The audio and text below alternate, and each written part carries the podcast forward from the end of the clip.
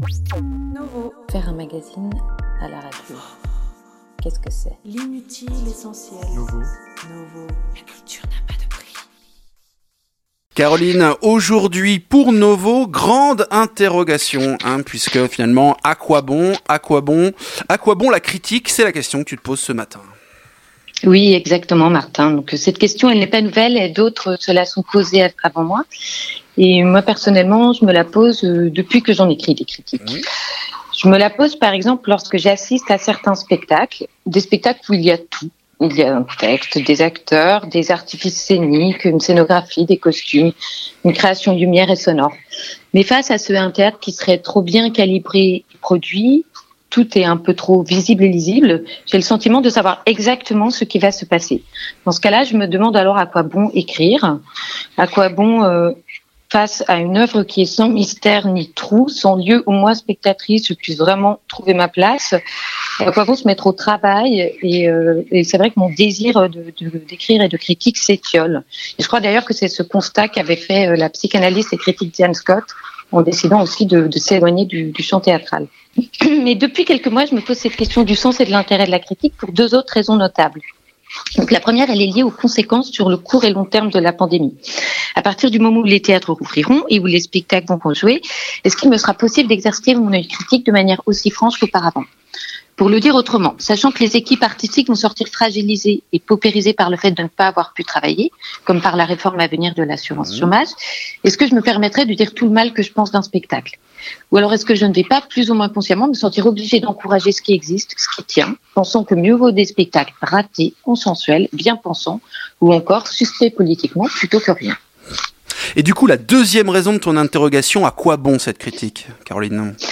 Alors, cette deuxième raison, elle porte non pas sur l'avenir, mais sur la période actuelle. Une période où des spectacles jouent.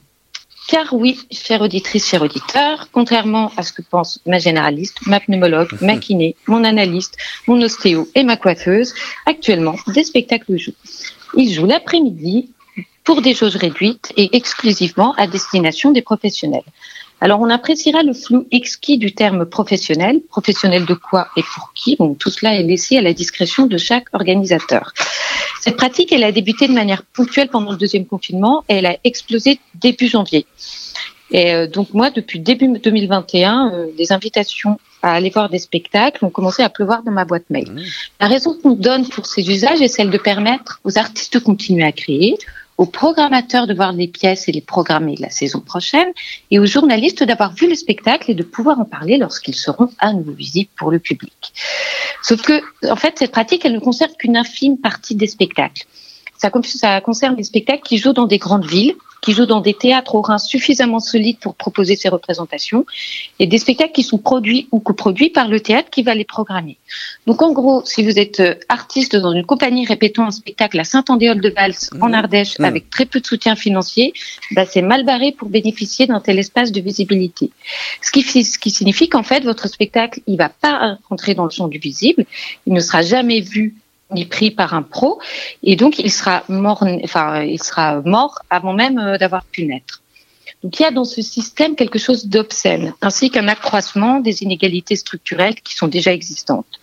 Dans ce système, les pros se retrouvent entre eux pour voir des spectacles dont nul ne sait quand ils pourront au final être présentés au public. Il y a un entre-soi poussé à son comble, donc tout le monde semble s'accommoder.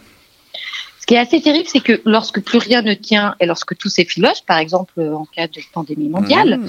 la structure, ici les institutions, demeurent. Les programmateurs ont besoin de construire leur saison prochaine, donc ils ont besoin de voir des spectacles, et les théâtres coproducteurs ont besoin que les spectacles pour lesquels ils ont mis au pot circulent. On ne sait pas non plus dans quel état seront les compagnies au sortir de la campagne, euh, sortir pardon de la pandémie. La structure, l'institution, elle, elle perdure, elle persiste, et tout le monde est content. Et comme souvent, c'est toujours déjà pire, l'on trouve également certains journalistes et critiques qui écrivent actuellement des critiques sur ces mêmes spectacles, sans s'interroger sur euh, aussi les destinataires de ces textes critiques. Donc cette pratique de, de la critique sur des spectacles vus par quasiment personne, elle me rappelle une remarque de Gilles Deleuze. En 1977, dans un entretien, le philosophe disait le journalisme, en liaison avec la radio et la télé, a pris de plus en plus vivement conscience de sa possibilité de créer l'événement. Et de même qu'il avait moins besoin de se référer à des événements extérieurs, puisqu'il en créait une large part, il avait moins besoin aussi de se rapporter à des analyses extérieures au journalisme ou à des personnages du type intellectuel écrivain. Le journalisme découvrait en lui-même une pensée autonome et suffisante.